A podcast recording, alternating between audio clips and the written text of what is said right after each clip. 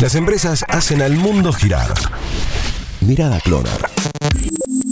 El Orfeo entre la despedida y los departamentos. En las últimas horas nos sorprendimos por el paso firme que dio Euclides Tati Bugliotti, titular del Grupo Dinosaurio, para matar al icónico estadio Orfeo Superdomo. Con las condiciones actuales, no solo de pandemia, sino con un dólar inaccesible que se hace prácticamente imposible traer artistas internacionales o eventos que puedan generar un buen negocio, como supieron ser las visitas de Metallica, Ringo Starr, competencias deportivas, fiestas electrónicas o incluso encuentros masivos de carácter privado, religiosos, quizás. Según dejó trascender el propio empresario, si se materializa la demolición del estadio, la intención es la de convertir el espacio en un complejo de departamentos. Y acá es donde yo me pregunto, ¿realmente lo hará o es un mecanismo de presión para obtener algún tipo de beneficio oficial? Grupo Dinosaurio, como grupo desarrollista, tiene muchos complejos de torres, pero varios de ellos están aún sin completar el plan original porque la situación no permitía continuar con la construcción o simplemente dejó de ser un negocio rentable. Alcanza con recorrer la avenida Sagrada Familia y mirar un edificio habitado y otro medio construir sino conocer el proyecto principal de Torres sobre Rodríguez del Busto y saber que todavía restan varias por levantar que están totalmente paralizadas. Con ese panorama y el antecedente que sentó el propio empresario. Bugliotti, ¿realmente se pondrá a construir un nuevo complejo de torres?